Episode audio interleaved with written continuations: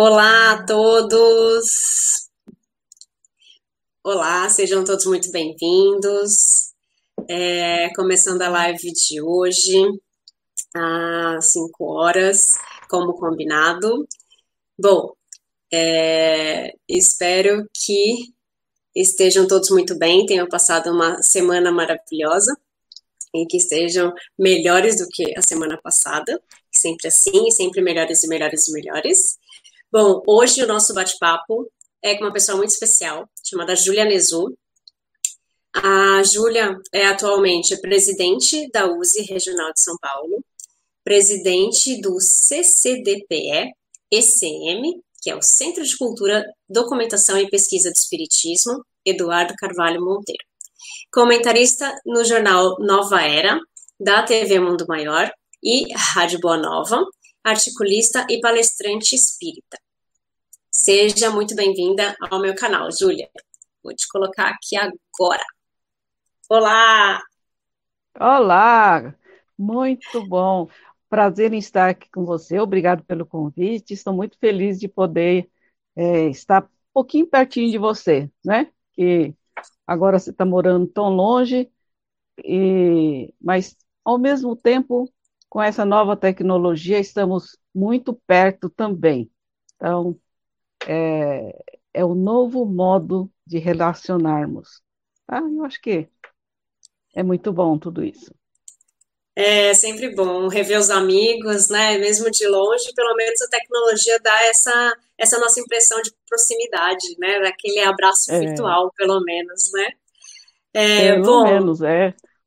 Aqui nós temos é, Neuza, minha mãe, aqui sempre presente. Olá, mãe, vovó, você que tá junto aí. Claudete, Ellen, é, Liráucio, Boa tarde, ouvir a, a, a doutora Júlia, é, sempre enriquecer o espírito. É, Sônia Pascoaloto também aqui com a gente. Tem outras pessoas aí que não deram oi, mas que estão aqui ouvindo a gente. É, André Gallenbeck, sejam muito bem-vindos. Bom, a gente vai começar aqui a falar com a Julia Nezu sobre os estudos espíritas né? E sobre a importância desses estudos. Então, Júlia, a Júlia é muito querida, né, é, no meio uhum. espírita, né? Ela já fez parte de diversas instituições espíritas, né, e muito responsável pela parte da divulgação da doutrina. Então, além dos lugares onde ela trabalha hoje, que eu já falei no começo, ela também é ex-presidente da USE do Estado de São Paulo, ex-diretora de diversas instituições espíritas, né? é, da FESP, né, do Jornal Semeador, Jornal Espírita, dirigente do, do, do, Jornal Espírita, da AD, da ABRAD, um monte de instituições, né? Júlia, curiosidade minha, né? Acho que de muita gente também. Como é que começou essa sua vida no Espiritismo e como é que começou a sua vida dentro da divulgação do Espiritismo também? É, eu já conheci o Espiritismo quando eu era jovem, na minha cidade. E lá tinha um centro espírita, onde eu morava, e, mas todo mundo dizia que não era para passar lá na frente e que mudasse de calçada e jamais entrasse lá e que ali era coisa do demônio. Então, é, era o que eu ouvia sobre o espiritismo na minha cidade. Mas também tinha muitas histórias na minha cidade sobre uma senhora que morreu no parto e ela ah, vinha para cuidar do filho. E como eu tinha uma vidência desde criança, não tão acentuada, mas volta e meia eu via as coisas, e eu acreditava que era isso era verdade. Falei, não, tem que ter alguma coisa. E como eu vim de uma família budista, shintoísta, então, e eles acreditam na sobrevivência da alma, na continuidade da vida, a possibilidade de da alma é, voltar, inclusive. Então, não foi difícil eu é, encontrar os caminhos do espiritismo. Mas eu nunca fui nesse centro espírita, até porque numa cidade pequena era difícil, eu era muito jovem também.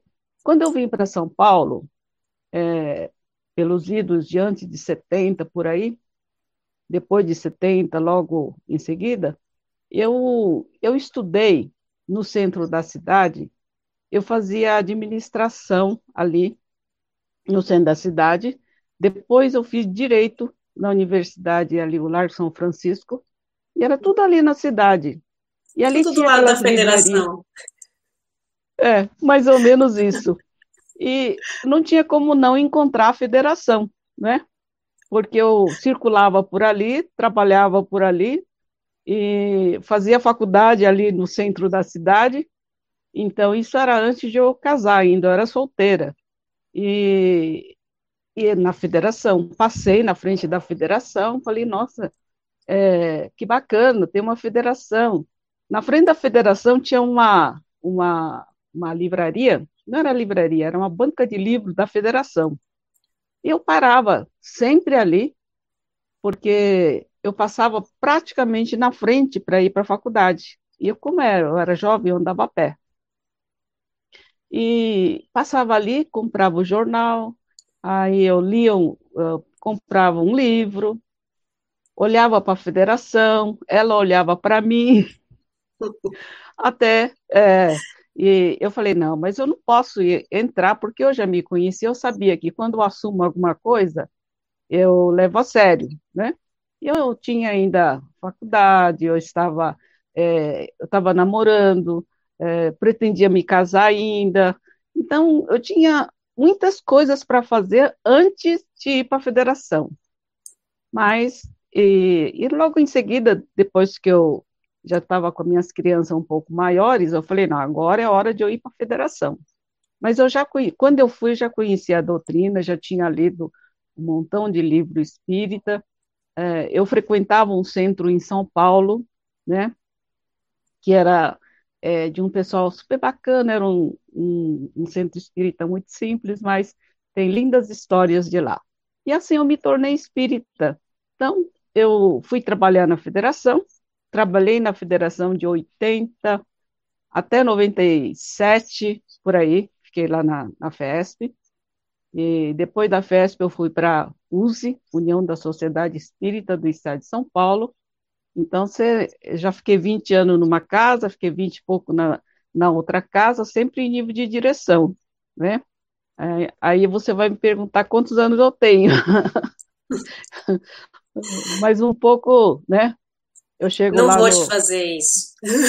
É, não, não vai fazer essa pergunta, não né? vou fazer essa pergunta. Mas eu, eu trabalhei na FESP, que é a Federação Espírita do Estado de São Paulo, é, fiz os cursos lá, por exigência deles, porque eu fui lá me apresentar para trabalhar. Falei, olha, eu vim aqui me apresentar para trabalhar.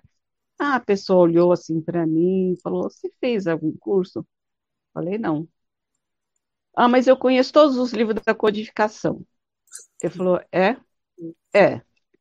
Eu conheço também uns 200 livros. É. Ela, a pessoa respondeu: É. Então, é, me deu um papelzinho e falou: Olha, vai lá para assistência espiritual. me mandou para assistência espiritual. Eu fui lá na assistência espiritual. Falei: Ó, você tem algum problema? Falei: Não. Eu vim trabalhar. Ah, mas para trabalhar aqui precisa fazer os cursos. Falei, é. Eu fiquei meio chateada com isso. Falei, ah, mas como que eu não posso trabalhar? Tem que ter curso, bendito curso. E eu sei que eu fiz os cursos, mas no segundo ano do curso eu já estava dando aula com eles, né? Uh, porque eles perceberam que, na verdade, eu já conhecia. E, e aí acabei assumindo a, uma diretoria primeira diretoria que assumi foi a área de divulgação, a área de editoração, de divulgação, que eu vinha do ramo de livros, e hum. conhecia muito produção de livros, né? E, e aí eu acabei ficando na, na diretoria da FESP, não tinha esse planejamento, mas é, sabe quando você chega, quando você chega num lugar, não quer trabalhar, ou não pode, você não pode chegar dizendo é, dando palpite, né?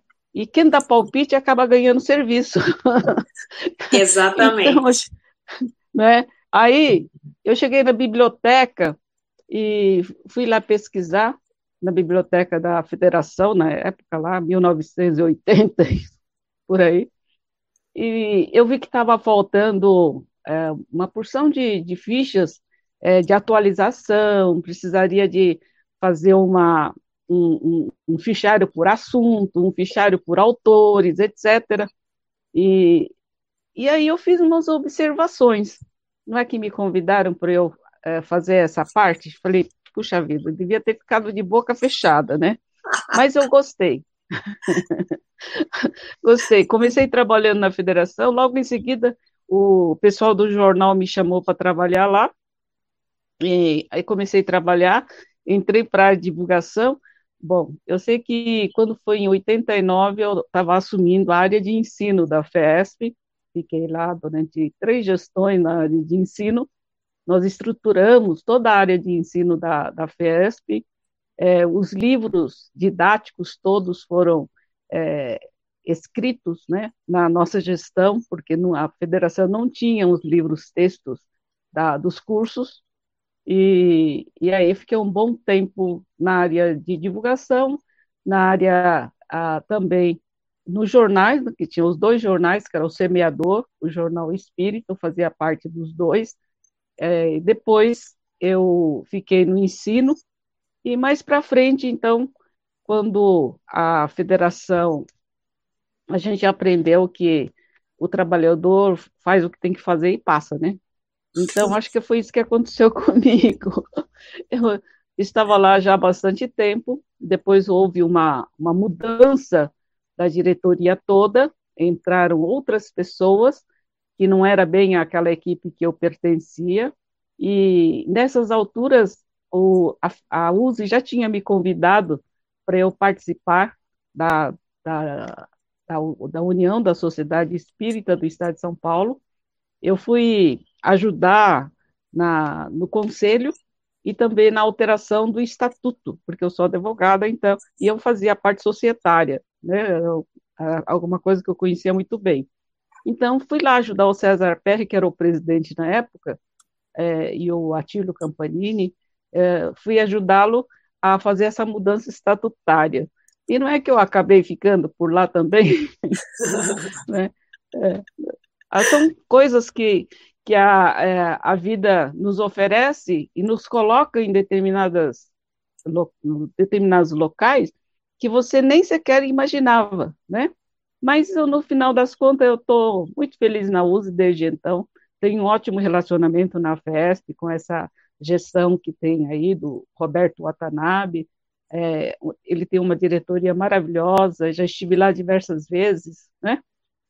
E também é, nós continuamos, não só né, no movimento espírita, eu acho que a nossa atuação até ampliou bastante depois que eu saí da, da FESP, que eu, na FESP eu ficava mais concentrada dentro da área interna. Depois que eu saí para a USE, aí eu já tinha um contato maior com o movimento espírita de outros estados, com o Conselho Federativo Nacional, é, eu tinha muito mais interação né, com o movimento espírita. Viajei muito pelo estado de São Paulo, visitando todas as regiões, né, até eu poder assumir a, a presidência da USE do estado. É, na verdade, nós já tínhamos feito um trabalho ajudando outras diretorias que me antecederam né, a, na, justamente no trabalho de união e de unificação do movimento espírita no Estado. Então, mais ou menos isso que aconteceu. Enquanto Meu isso, Deus. né? É, enquanto isso, eu fui participando, participei muito da, da Associação dos Divulgadores do Espiritismo com Éder Fávaro, querido amigo, que me levou para a BRAD, né? Associação Brasileira dos Divulgadores do Espiritismo. É, nós ajudamos o Tiago a fundar a Associação Jurídico Espírita do Estado de São Paulo. Eu fui a, a, a primeira diretoria, participei lá. Ah, na Associação dos Divulgadores, participei da primeira diretoria da associação, junto com o Wilson Garcia, que foi o primeiro presidente da Associação dos Divulgadores do Espiritismo, que antigamente se chamava dos Jornalistas Espíritas, né? E, é a AD, né? então, né? É, é atualmente chama-se AD, mas no início se chamava AGE, que é igual a, a, a Jurídico Espírita também AGE. É, uhum. Mas a, a dos divulgadores era Jornalistas Espíritas, que era a, aquela entidade uh, inicialmente fundada por Herculano Pires, depois uh, extinguiu a sociedade, a, a entidade, e depois foi rea, rea, reativada, né? fundada de novo, uh, juntamente com as ações do Eder Fávaro, do Wilson Garcia e outros companheiros. Né? Então, e eu participava com eles, adorava essa, essa parte da comunicação, da divulgação. Depois, agora estou um pouco afastada de tudo isso, porque eu fiquei mais com o trabalho de unificação, né? E eu andava muito também com a doutora Marlene, a Associação né, Médico Espírita, que era uma área que né? eu gostava muito de atuar, é, da AME, AME São Paulo, né? Então, e, e aí um dia ela me falou assim, Júlia, os morões não ficam juntos, né? Ah, eu também nem, nem era da área médica, né? Mas eu, já, eu sei que eu fui médica em outra encarnação, mas não nessa, né? Então, eu tinha essa afinidade, eu tenho muita afinidade com os médicos, é, uma parte dos meus amigos sempre foram né, da, da, área médica, da área da saúde, porque é uma área que eu gosto muito. Né? Eu não consegui fazer, eu queria ir para a área de pesquisa médica, mas no final eu acabei optando por outras ah, matérias, né? E acabei fazendo outras faculdades. Mas não, é e é um é muito interessante, né? Porque quando você começou, é aquela coisa que muita gente passa por isso. De ver um centro espírita e não pode passar nem perto, não pode, tem que atravessar a rua.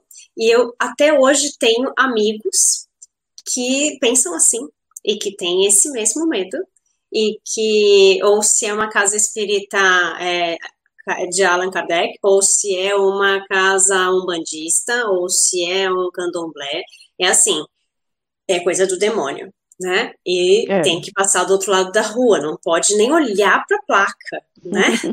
do negócio.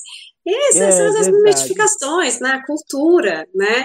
E a falta de conhecimento, claro, né? O princípio de é, tudo é a falta de conhecimento, não, não sabem o que é né? Mas né, chegou ah, mas hoje, a hora não. depois.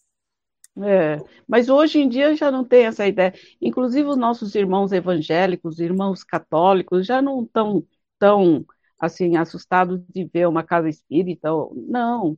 Hoje, mas ainda hoje... tem algumas pessoas. Eu conheço gente que fala exatamente isso. Tipo, eu passo do outro lado da rua. É mesmo, e, ainda tem. É, eu conheço é, pessoas que já me falaram é. isso. Estou é, é. bem atrasadinhos, porque, na verdade, a, hoje a Igreja Católica, há muito tempo já, eles fazem as sessões de curas espirituais. É, eu, eu, conheci um padre aqui da São Judas, aqui em São Paulo, que ele fazia desobsessão.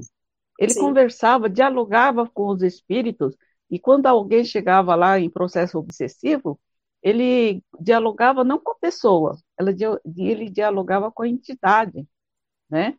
E assim também existem outros padres que fazem isso. Também na dentro da, da dos evangélicos, nossa, hoje eles fazem sessões de, eles têm uns nomes diferentes, né? De desencapetamento, de, é, é, descarrego, né? outras coisas assim. É, mas é só uma questão de terminologia. E Sim. também ouvi na televisão muitas sessões em que eles é, fazem a desobsessão. Só que eles não aprenderam, Sim. por exemplo, que se você falar com bondade, com amor, com tolerância, compreensão com a entidade, a entidade vai te ouvir mais do que é, é ouvir, né, alguma gritos é, e, assim, né, xingamentos, né?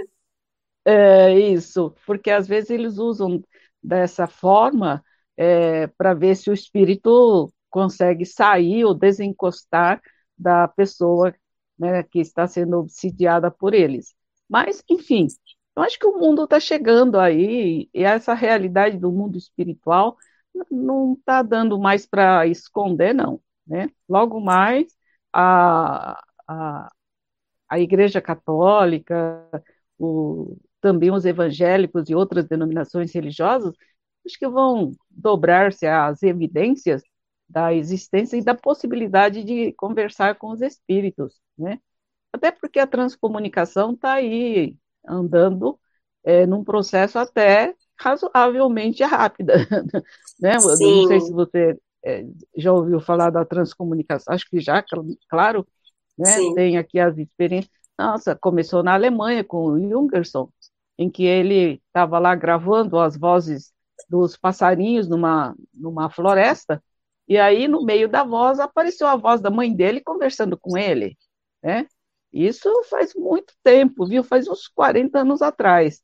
Aí, depois disso, nós tivemos a, a nós temos aqui em São Paulo a referência à pesquisadora, né, a Sônia Rinaldi, que trabalha com a transcomunicação. Ela tem ali pesquisas avançadas a respeito disso. Então, ah, são formas de interação do mundo espiritual com o mundo material que aos poucos todo mundo vai ter que se dobrar a essas evidências. Né? É, e antes de, da gente começar a live, a gente falou muito dessa questão dos fenômenos, né? É, muitas uhum. pessoas é, vem, chegam no Espiritismo querendo saber sobre os fenômenos, querendo ver, né, os fenômenos, querendo ver as coisas acontecerem, né? Então, isso, quando começou o Espiritismo, isso foi muito mais forte, porque a gente precisava dos fenômenos para que as pessoas soubessem que existiam espíritos e, e que era possível a comunicação. E que ainda hoje a gente ainda vê né, pessoas que buscam esse tipo de, de comunicação e esse tipo de manifestação para que eles consigam crer, né? É o ver para crer.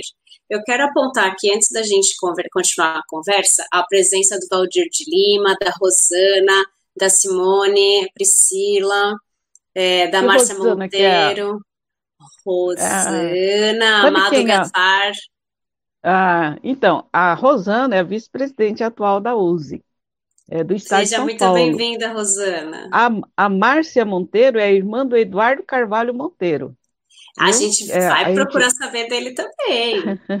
a entidade que, que nós presidimos na atualidade foi fundada pelo Eduardo Carvalho Monteiro, e a Márcia já foi nossa diretora na, em algumas gestões né, da, do, do Centro de Cultura. Que bom que ela está aí.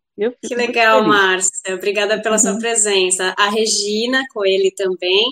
E o pessoal do canal do Espiritismo em Kardec também está aqui com a gente. A minha mãe ainda Bom. comentou aqui quando a gente falou da, que você entrou na federação, que nada é por acaso, né? Que a gente não sabe se foi você que entrou na federação, se você encontrou a federação, a federação te encontrou, né? É verdade. Eu, então, eu, eu tenho certeza né, que alguma coisa eu tinha para fazer lá. E eu era jovem ainda, Tatiana, e eu sabia que eu viria para São Paulo, que eu não ficaria morando na minha cidade. Nos meus sonhos, eu via São Paulo inteira como é que era, né? E tanto que quando eu cheguei, eu queria ir ali em cima do viaduto do chá, porque ali era o local dos meus sonhos, né? Que eu via no meu sonho o viaduto do chá. Então, acho que alguma coisa tinha, né? Que legal. Aí você estava falando, estava falando é, de quem bom, estava aí. Tava a gente estava falando de quem estava aqui e o Liralcio está falando, né, que o pessoal do canal do Bem também está presente, né, que é onde ah, que coisa a boa. Júlia é membro honorário também, né, assim que é, entrar aqui. Não, o, Liral, o Liralcio é uma pessoa muito querida, gosto muito dele, é um ótimo cantor, é o nosso diretor do departamento de arte da, da USE, do estado de São Paulo, né, então, que legal. Que bom que o Liralcio está aí. Né? Liralce, obrigada pela presença. Bom, uhum. então a gente estava falando dos fenômenos, né? Porque só que para entender o espiritismo, a gente precisa estudar. Porque o espiritismo, ele é complexo.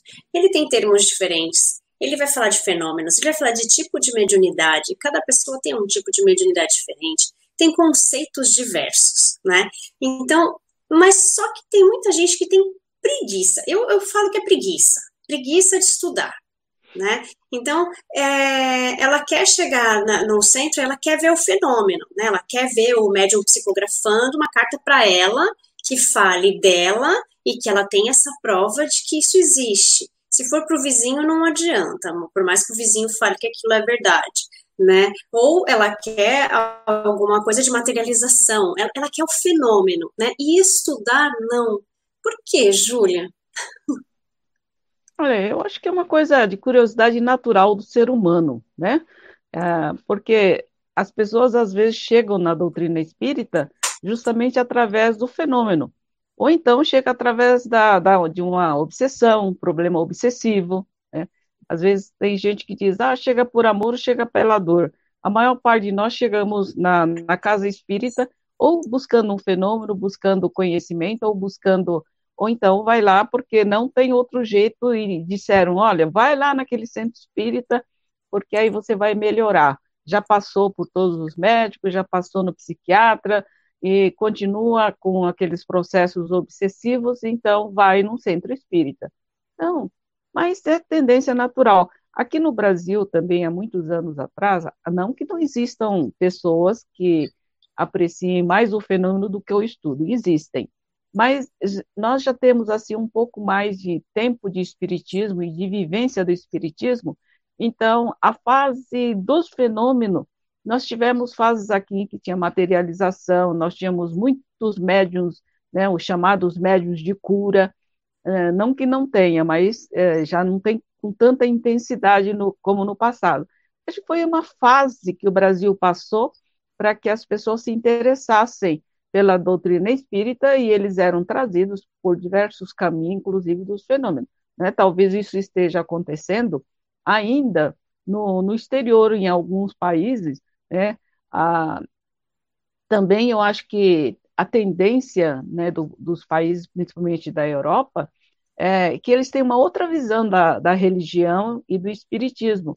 Então, há uma preferência pelo espiritismo mais científico, mais filosófico, e aqui no Brasil, o pessoal gostou muito e desenvolveu bastante o aspecto religioso da doutrina espírita aqui no Brasil. Porque na década de 40, 30 e pouco, 40, havia uma perseguição muito grande aqui no Brasil para aqueles que eram espíritas, professavam o espiritismo ou então que mantinham uma casa espírita. Então, ah, para ter o, o, o apoio à proteção da própria lei, as casas espíritas todas foram registradas como religião, né? E aí nós ficamos aqui como uma religião, é, e muita gente acha que o, espiritismo é uma religião, mas na verdade nós não somos uma religião, né? Nós somos uma religião no sentido filosófico, mas não no sentido literal da palavra, porque nós não temos todos os sacramentos e, a, e os rituais, todos os ritos exteriores que tem a, as religiões para que elas sejam consideradas como tal, né? Então, não sei, é, Tatiana, eu acho que no, em determinados locais ainda estão passando por essa fase, né? E nós passamos pela, por diversas fases. O próprio Kardec, no livro dos Espíritos, ele diz que nós passamos pela fase da, da, da curiosidade, depois nós passamos pela fase da, da, do conhecimento, e depois você vai meditando da parte da filosofia e depois você coloca em prática tudo aquilo que você, é, durante algum tempo, foi refletindo na sua vida, que é a finalidade principal da doutrina espírita, que é de nós buscarmos né, um equilíbrio na maneira de viver, em busca da felicidade, em busca de uma harmonia interior, etc. Então, mas para chegar a isso, eu acho que teve fases, e talvez é, pela característica né, do pessoal do exterior, eles são mais científicos, voltados a, a ali a, a, comprovações científicas, talvez a, eles queiram e se interessem, por exemplo, pelas materializações. Mas essas já não existem mais em, em qualquer parte do mundo, é, as materializações são muito raras, né? Sim, sim. Os médiums de cura também, como tinha no passado, chamado médium de cura, também hoje é, já são raros. Há trabalhos espirituais conjuntos, né? Uhum.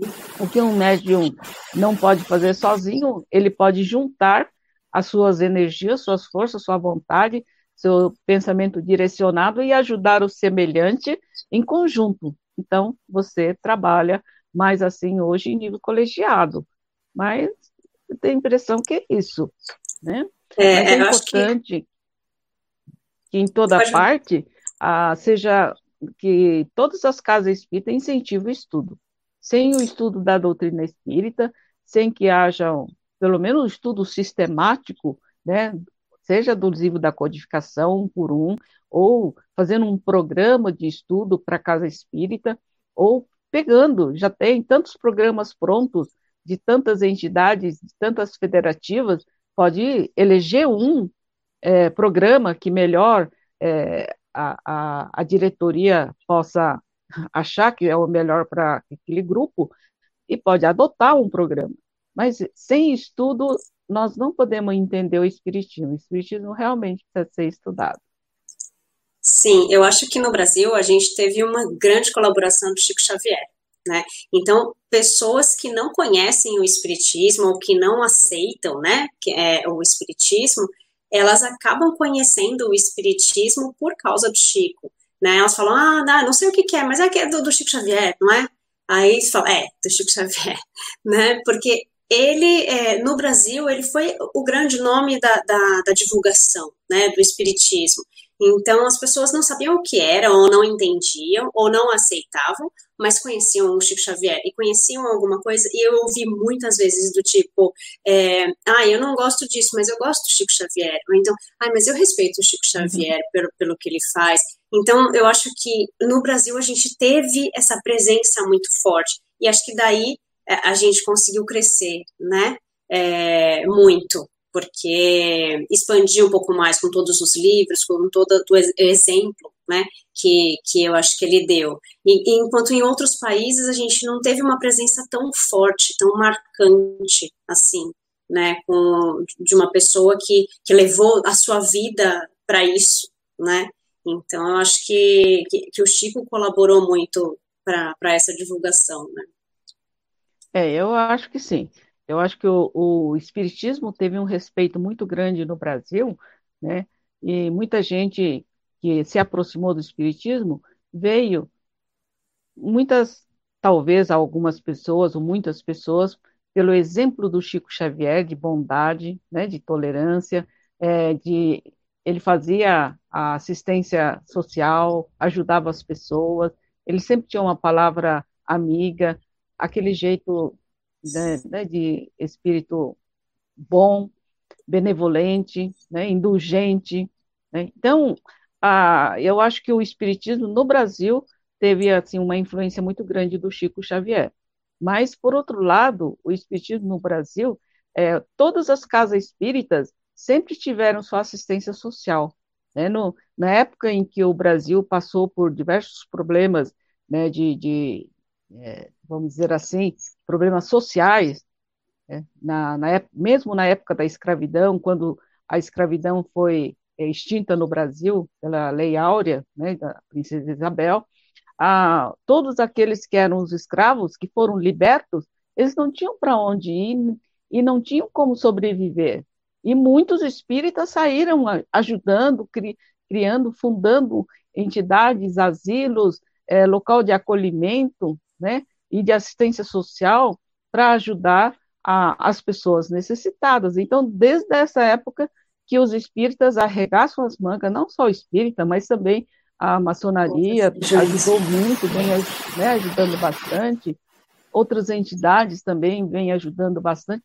Então, é o respeito que aqui no Brasil o Espiritismo teve, principalmente por essa ajuda é, solidária, né, por essa fraternidade, em que os espíritos se colocaram. Também na área médica, a quantidade de clínicas psiquiátricas, hospitais psiquiátricos é, e, a, e, o atendimento às pessoas é, na área médica, nossa, era uma coisa assim, é, que as pessoas que veem lá de fora falam, não, mas se é do demônio, que demônio bom é esse, né?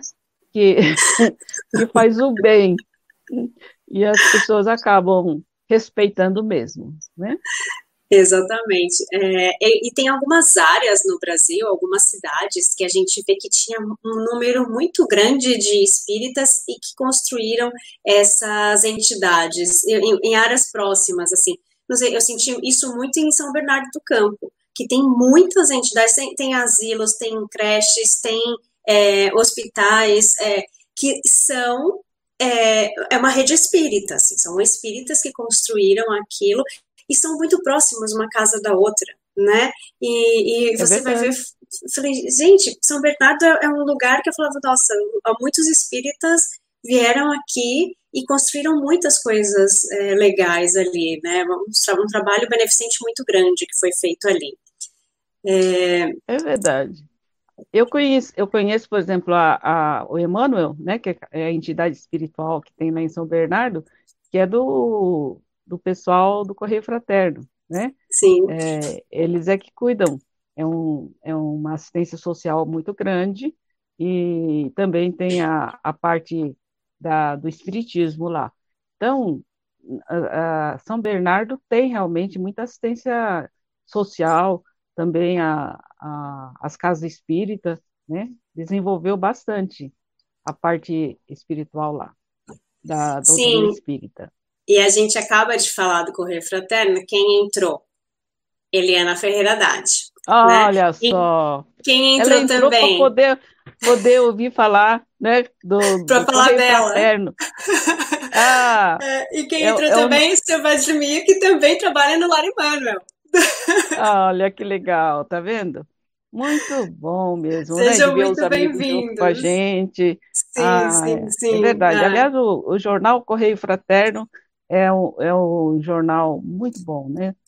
Nossa, sim, sim. Nós divulgamos bastante pelo Estado, é, vale a pena os, pelo seu conteúdo, pela é, pelo trabalho realizado pelas meninas, né, que é a, a Isabel, a Eliana. Isabel Vitucci, Eliana é, Haddad, é, sim, então. as meninas que trabalham uhum. lá dentro, são pessoas maravilhosas, que eu devo a elas também, né, a ajuda, eu trabalhei lá 10 anos com a divulgação espírita e com os meus livros, né, que são do Correio Fraterno também. E ali na região de São Bernardo tem a casa da Mamãe Clori, é, tem o Gen ali do lado, uhum. tem outras casas, tem o Bezerra de Menezes, que é, é uma casa também para pessoas é, com dependência, é, tem alguns asilos ali também. Então, tem, é, um, é um trabalho muito legal. Voltando é, ao que a gente estava falando. Pode, pode falar. Então, o Bezerra de Menezes é uma casa onde é um hospital psiquiátrico Sim. e é referência no movimento espírita é, de tratamento das pessoas com problemas de drogadição, né? Sim. E, e é um grande trabalho que eles realizam lá há muito tempo mesmo. Eu, é, um, é um trabalho maravilhoso, eu conheci lá. Uhum. É um trabalho maravilhoso, é um lugar, um espaço muito grande lá, onde eles fazem é, um, um, trabalho de, com, com as pessoas com dependentes químicos e que é uma casa espírita, tem uma casa espírita lá dentro, né? Então eles têm uhum. todo um respaldo de médicos, né? E também tem o respaldo também espiritual. E é um trabalho maravilhoso. É verdade. E, claro, é a base, a Vamos base falar... do espiritismo é a questão da caridade, né? Então a gente é. precisa falar também desse, desse trabalho. É... O que, você ia falar? Eu te interrompi.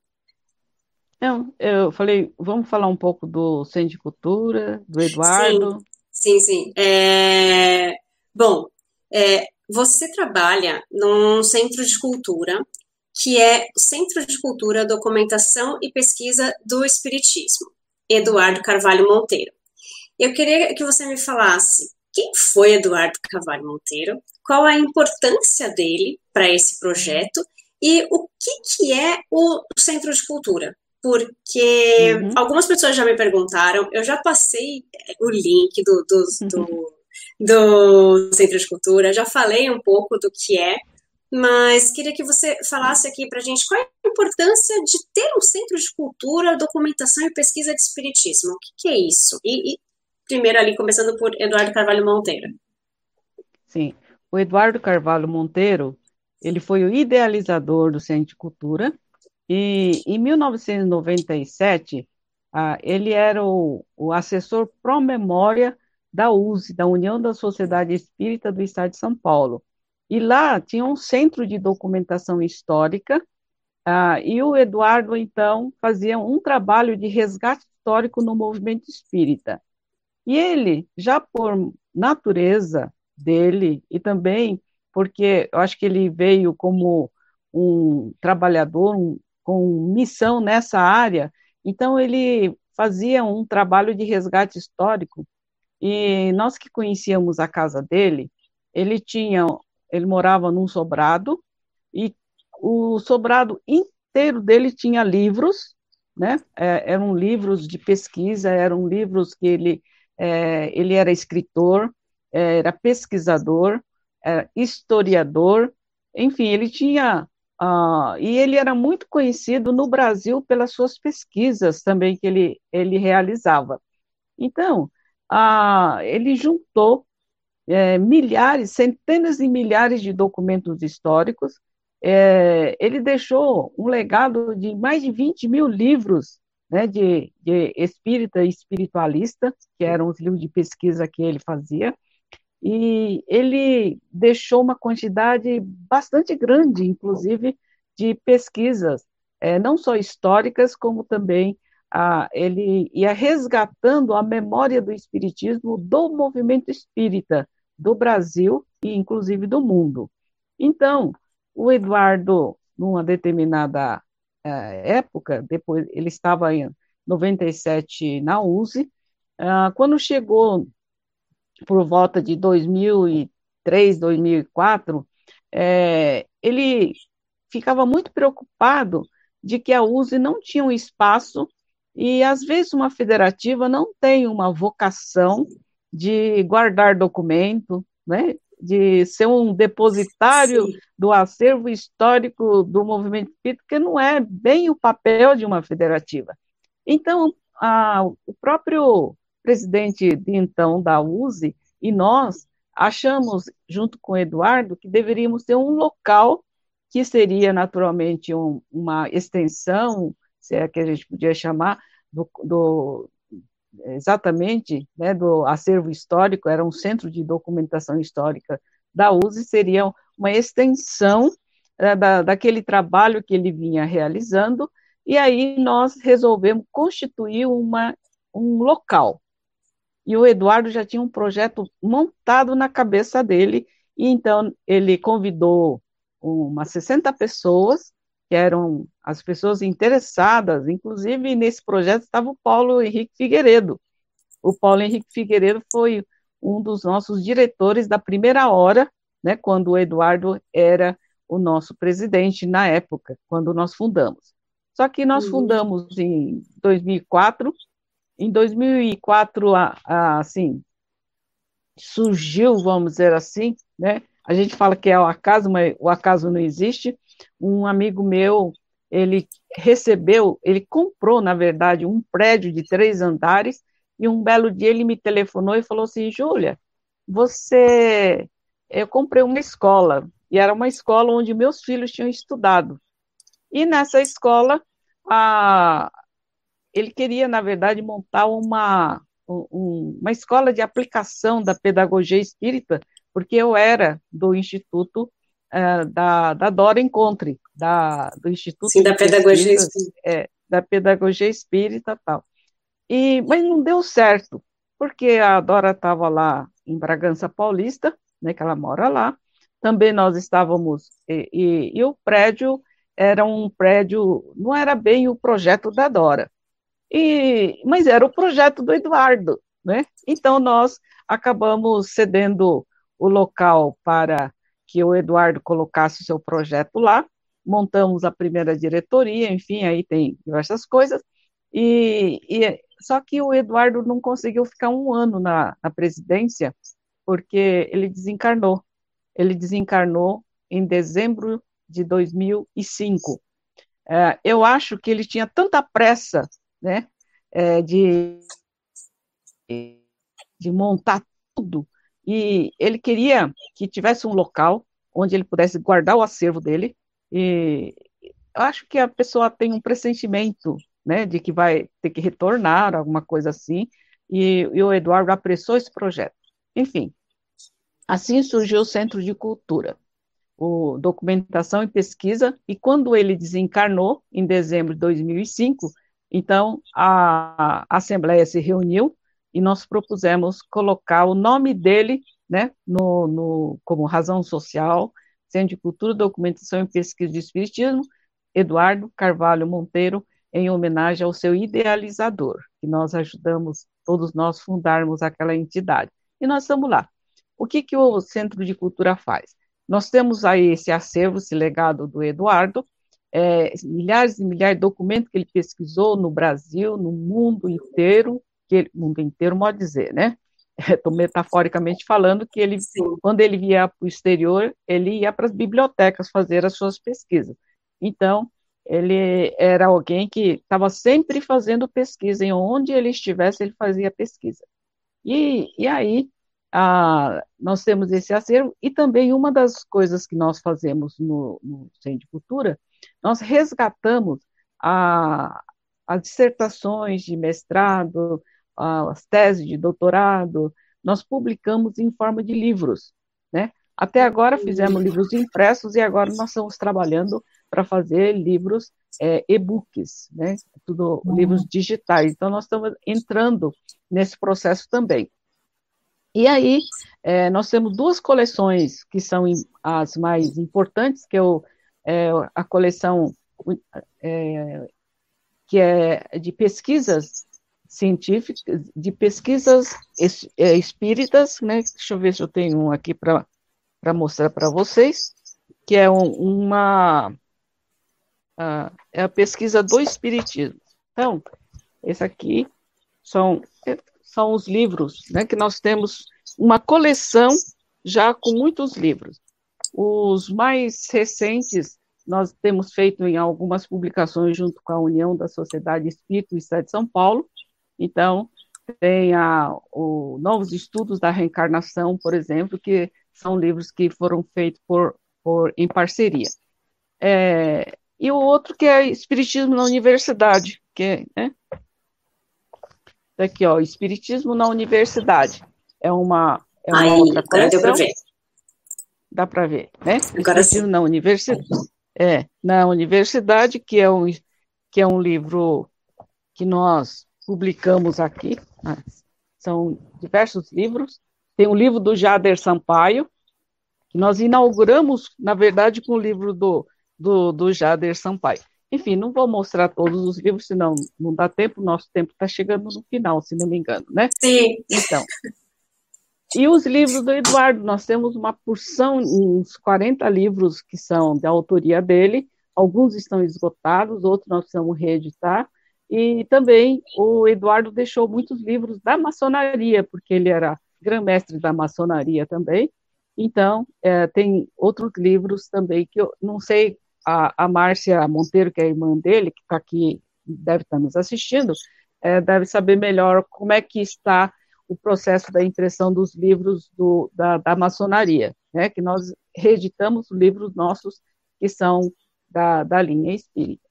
E, e, os outros livros que nós resgatamos, né? A Memória do Espiritismo, temos muitas coisas que realizamos lá, e, e, a, e os livros e, a, e, as documentações, tudo mais, nós colocamos à disposição e estamos tentando digitalizar tudo isso para colocar num grande portal, para disponibilizar para quem quiser, né? Que essa era a ideia do Eduardo. O Eduardo queria que tivesse todo mundo do mundo inteiro tivesse acesso então, é isso que nós estamos tratando. Nós temos o, o diretor de acervo e pesquisa, que é o Edson e o, e o, e o Pedro Nakano, e eles estão com uma equipe de umas 30 pessoas, inclusive tem gente é, muito importante no nosso movimento espírita que estão nos ajudando nesse processo, inclusive o Jader Sampaio, o Ivan Franzolin, né? É, também nós estamos, não sei se o Adriano Calçone estava, não sei se ele conseguiu arranjar tempo para estar lá conosco. É, tem o Wilson Garcia. Então, o Wilson Garcia hoje ele está conosco. Ele foi editor lá da, do Correio Fraterno, né? Não sei se você se lembra Acho que não lembra, você não é não dessa peguei, época. Não. não, não é dessa época. Então, mas o Wilson Garcia, ele era o editor lá do Correio Fraterno, é jornalista, é, ele é, é muito conhecedor dessa parte toda, e ele está conosco na área de comunicação, mas ele está também no nosso acervo e pesquisa, né?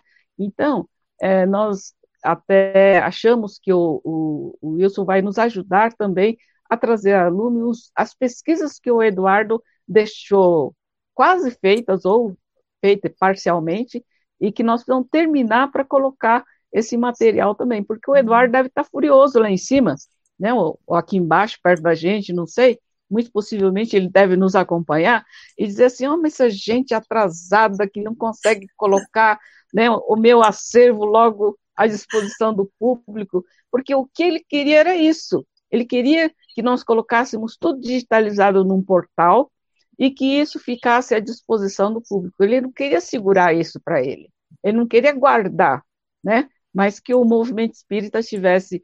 E nós já atendemos alguns universitários, acadêmicos, para que eles pudessem fazer uma tese de mestrado, ou uma dissertação, uma dissertação de mestrado, ou uma tese de doutorado, e que eles vão lá para fazer pesquisa, né? É, só uma pessoa que nós não conseguimos atendê-lo, eu lamento até hoje, porque essa pessoa queria, mas nós estávamos com tudo encaixotado ainda, a gente não tinha condições de atender, e acabamos não atendendo essa pessoa que fez um, uma, uma, eu acho que ela fez uma dissertação de mestrado sobre a Anália Franco, e a gente não tinha, não, nós não sabíamos onde estavam as coisas e nós não conseguimos atendê-la, sabe? Mas, assim, eu acho que a, o Centro de Cultura tem muita coisa ainda para ser, serem feitas, né? E quero dizer também que a, hoje aquele prédio vai ser passado para o CCDPE, porque nós ganhamos, o, o proprietário está doando para o, o Centro de Cultura, para que ali nós possamos realmente colocar o Centro de Cultura é, como ele deve ser mesmo, né, à disposição do público, sobretudo. É, eu tenho a impressão que eu não sei que hora que são, mas acho que estão passando da hora, não é não? Né? Não, não tem problema. Se você e, quiser ficar, a gente então, fica um pouco mais. então, e nós temos também, e o Centro de Cultura, que foi fundada, né, idealizado pelo Eduardo, é, ele idealizou, paralelamente, o, a Liga dos Pesquisadores do Espiritismo. Era a minha próxima né? pergunta. Qual era, qual era a relação do LIP com a, com a CCDPR? Falei, porque com, tem alguma é, ligação? Da... Eu, inclusive, participei de um Enlip, que eu acho que foi o sexto Enlip, que foi feito no Centro de Cultura. Foi, foi no Centro de Cultura, né?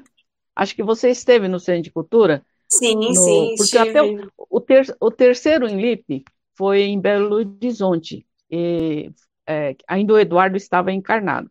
A partir do quarto, é, o Eduardo já estava desencarnado, então nós começamos a fazer no Centro de Cultura, né? Começou com poucas, com duas dúzias de pessoas comparecendo, e todo ano nós, no mês de agosto, final de agosto, nós fazemos o Encontro Nacional da Liga dos Pesquisadores. Essa liga, o Eduardo fundou em 97. Ele, é, ele que, juntamente com, ele estava na USE ainda quando ele fundou a liga, né?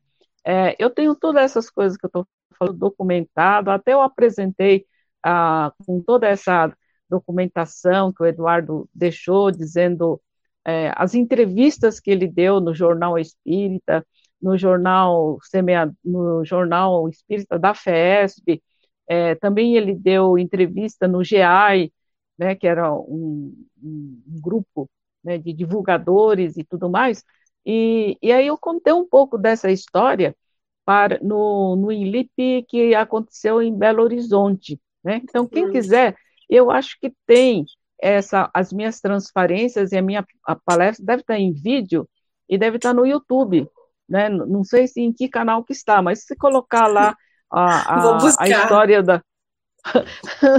Aí nós temos lá, uh, até tem a fotografia do Eduardo, que eu estive com ele em 2004, foi, ele desencarnou em 2005. 2004 foi o centenário do bicentenário de Kardec, né? 200 anos de Kardec.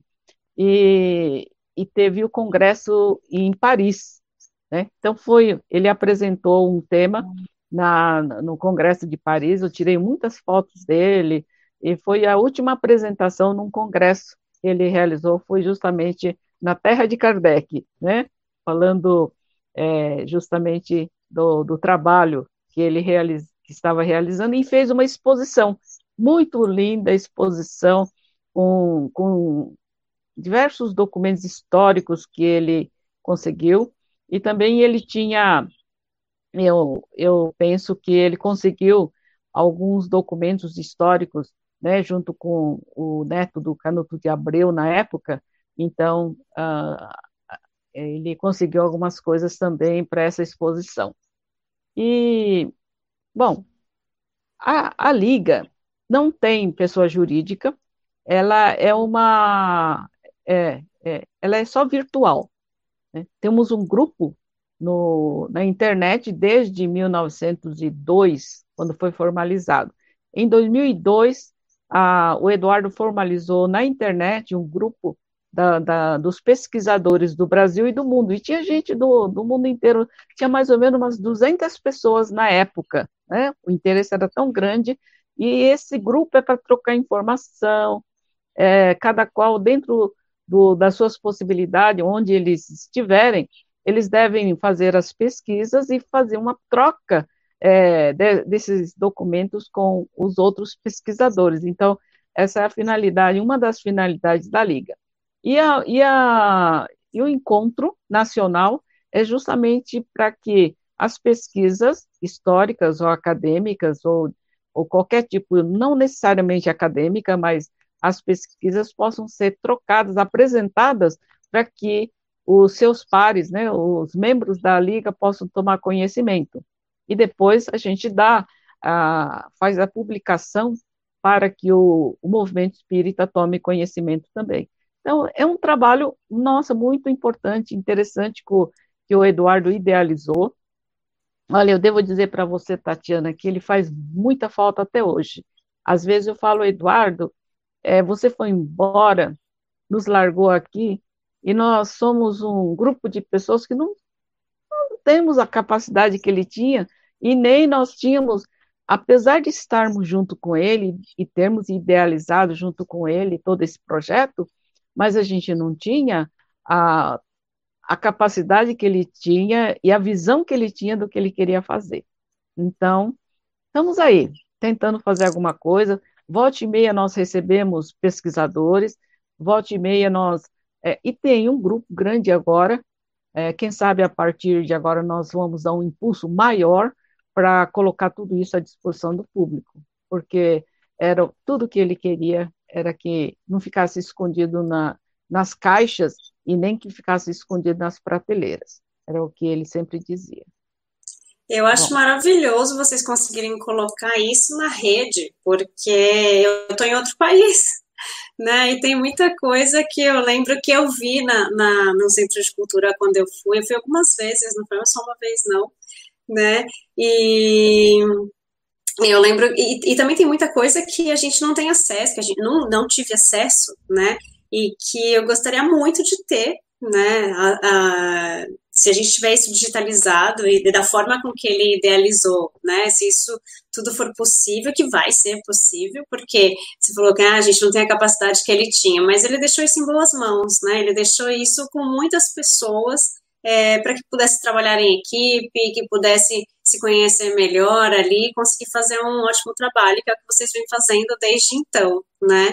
O seu Vladimir falou que ele lembra do, do Wilson Garcia no, no, no jornal, e ele está falando aqui do livro do Eduardo Anália Franco, A Grande Dama da Educação Brasileira, que foi publicado em 1992. Né? Então, Sim. fez muita diferença né, para o movimento. É, é, é verdade. O Eduardo também nós fizemos, ele fez muitos resgates históricos, né? Por exemplo, ele descobriu que a Anália Franco não nasceu no ano que está na biografia dela, porque ele encontrou uma um, um certidão de batismo que era muito antes do, do que diziam ser né, a biografia dela, o nascimento dela. Então, tem uma defasagem de três anos. Ele fez uma, um, uma recolocação histórica. Também, a, o nome de Kardec, ele trouxe a, a certidão de nascimento de Kardec para comprovar o nome verdadeiro de Kardec, como está no registro civil de nascimento. Então, ele fazia esse tipo de coisa que, para o movimento espírita que é, não tem nem ideia né, de que existia alguém tentando resgatar e recolocar a história no devido lugar quando necessário. E assim tem diversas outras coisas que, que nós poderíamos até é, apresentar, mas ah, o importante é saber que o Eduardo foi um grande idealizador, eu acho que foi o maior historiador que eu conheci, ele tinha uma cultura ímpar, né? ele tinha uma cultura muito grande e era conhecedor da, da história das religiões como ninguém. Então, vamos ver se, quem sabe, deve estar nos ajudando, né? Certamente deve estar com nos certeza, ajudando. Com certeza, com certeza. Se não for ele, tem uma equipe dele ali auxiliando todo mundo.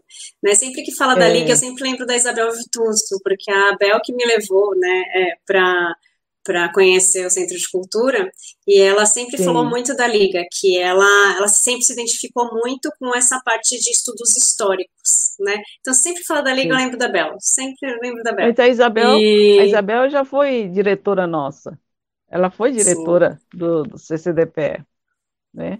Ela sim, só não sim, podia é... continuar porque você sabe que a, o trabalho dela no Correio Fraterno é imenso, não só do, do jornal, como da editora né? Sem dizer os, outras tarefas que ela tem também. Acho que ela ajuda na administração lá do lar é, sim, das crianças. Sim. E, e ela está na diretoria então, do lar também. É, então, né? Então ela não podia dar conta de tudo, mas ela era uma pessoa que nos ajudou bastante, né? Não só a Isabel Vitusso.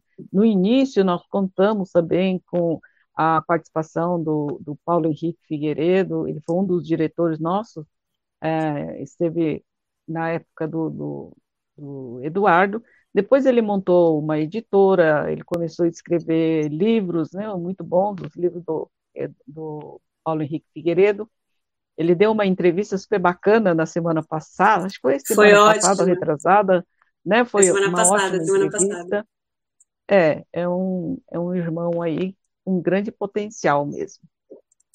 Sim, olha, o Henri Neto está agradecendo aqui, opa, tem uma está agradecendo uhum. o seu apoio, né, na USE pela publicação da Gênesis original, né, e é, falando que estão, estamos resgatando a Gênese com um grupo de estudo analisando as mudanças nos textos. Isso é muito legal, foi o que a gente conversou com o Paulo Henrique, eu conversei com o Paulo Henrique na semana passada. Sim.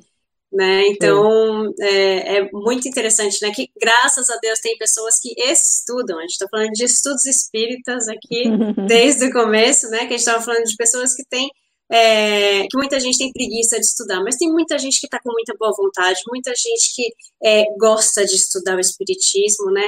E muita gente que chega no espiritismo às vezes por causa de um livro, por causa de uma novela, por causa de um romance, por causa de um filme, né? É, ou por causa de algum estudo, ou por causa de algum fenômeno, não importa, né?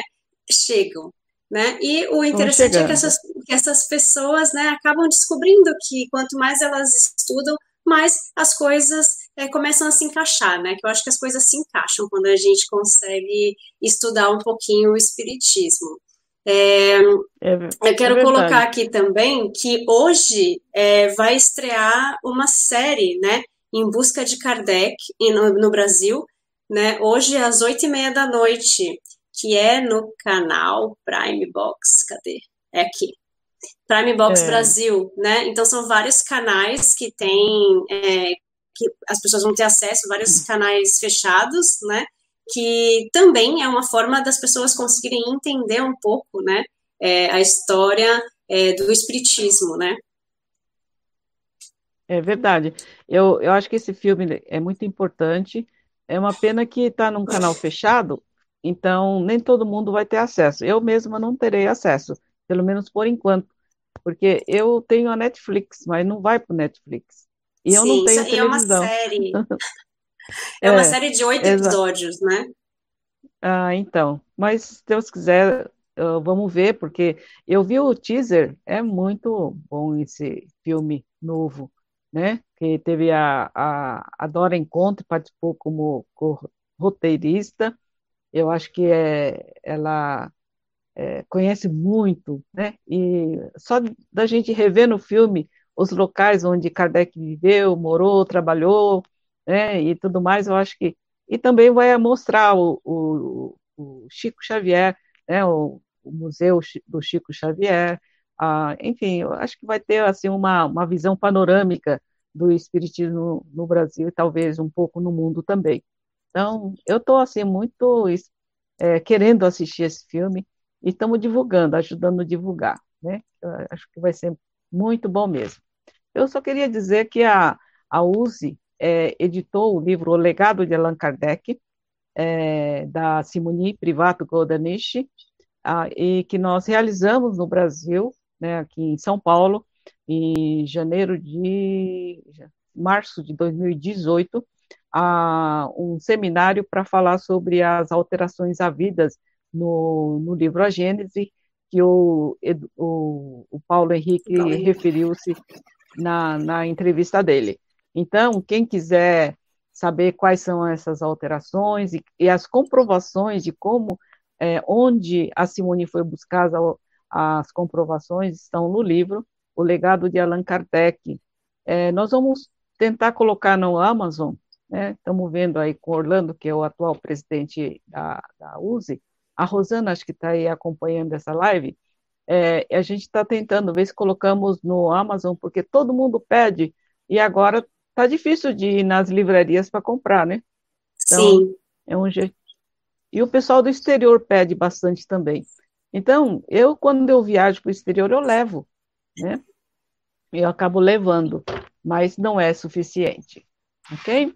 Bom, Sim. acho que nós já é, passamos é, do horário. Passamos do horário, mas não tem problema, né? É, tá acho que é importante esse trabalho de vocês da, de colocar na Amazon ou colocar, fazer e-book, porque pelo menos a gente que está fora do Brasil consegue ter esse acesso, né? Os vídeos, os, os filmes, né, colocar legenda em espanhol, em inglês, né, para que a gente consiga é. ver aqui, trazer isso para fora, né, trazer isso para os outros países também é. é muito importante. Porque a produção no Brasil é muito grande, né? A gente tem uma produção é. de livros no Brasil muito grande, né? Uma produção de jornais, de filmes, né? De músicas, né? E a gente não tem isso aqui fora, né? Pelo menos aqui na Espanha a gente não tem essa produção que a gente tem aí. Então, se a gente puder trazer um pouquinho para cá, vai ser ótimo. É, eu vi, acho que foi ontem, uma divulgação de que o nosso lar de André Luiz, psicografia de Chico Xavier, é, já está com tradução, o filme, né? Está com tradução para o italiano. Né? Então, deve estar em espanhol também, não? Em espanhol tem, tem. Nós temos. Tem, tem, tem em espanhol. É, traduzido já. Uhum. Nós temos traduzido mesmo, já. Né? Júlia, quero muito te agradecer a sua participação. Quero muito agradecer todo o seu carinho, todo, todo, todo o seu conhecimento, que foi tão pouquinho tempo, mas que a gente conseguiu usufruir assim da, da sua energia, da sua pessoa, do seu conhecimento. E se der, a gente pode fazer mais outras lives aqui e conversar um pouquinho mais. Quero agradecer a presença de todo mundo que ficou no canal. Vi que teve gente que entrou, gente que saiu, não tem problema. Depois, é, compartilhem esse vídeo se vocês querem que as pessoas saibam também um pouquinho mais da história do Espiritismo. É, e também é, curtam aí o, o, nosso vídeo, se inscrevam no canal, compartilhem esses vídeos, vamos fazer com que é, essa ideia de levar um pouquinho dessa sementinha de amor do espiritismo consiga chegar é, em outros corações também, né? É verdade, e... Tatiana. Eu fico muito feliz de ter participado aqui com você, viu? E estarei sempre que possível assistindo às lives dos seus convidados, porque eu sei que, nossa, tem muitos assuntos interessantes que você traz, como jornalista que é, você sabe é, trazer as entrevistas e, e a, principalmente dentro do movimento espírita, eu acho que isso falta um pouco também, né? Então, obrigada. Quem que está falando? A Sociedade Pessoa da Sociedade Espírita Bezerra de Menezes está agradecendo, uhum. né, e que os estudos ah, sejam sempre a base uhum. para o conhecimento e esclarecimento do Espiritismo. Obrigada pela contribuição ah, então. aqui também. Obrigada a você também, viu, Tatiana? E estamos à disposição, sempre que você precisar, o que precisar também, do, do Brasil para Barcelona, a terra do, do a falando em Barcelona, é Alto de Fé, é, com a queima dos 300 livros espíritos, aconteceu na praça principal aí de Barcelona, não é verdade? Sim, que hoje é um é. parque, o Parque da Cidadela. Hoje é um parque. É, hoje é um, hoje é um parque, né? Então, é, nós, nós temos o livro O Alto de Fé de Barcelona, de autoria é, do, de um, esqueci o nome do autor, mas a, nós editamos pelo CCDPE também, né? Sim, oh, uma novidade aqui que a Rosana Amado Gaspar falou que sim, a USE São Paulo está preparando o lançamento de e-books na Amazon. E... Obrigada, Rosana! Tá vendo? É, então, que bom, né? Muita Vamos notícia entrar boa. na era do e-book. É, Vamos verdade. entrar na era do e-book todos nós. E Gente, muito obrigada. Reclama. É. Obrigada a você. A, reclama, a gente reclama com razão, porque a gente sai do Brasil e não consegue trazer todos os livros. Entendeu? Não, eu levei. Você sabe, quando eu fui, eu fui para Inglaterra, eu levei uma mala cheia de livros. Né? Mas é um, é um absurdo você pagar o, o frete que você paga no avião, não é verdade? Quando é. você pode digitalmente mandar para o mundo inteiro. Né? Quando eu fui agora para o México, eu levei duas malas de livro em espanhol para eles. Quer dizer, isso foi uma, uma doação que a USE fez e nós levamos para lá, né?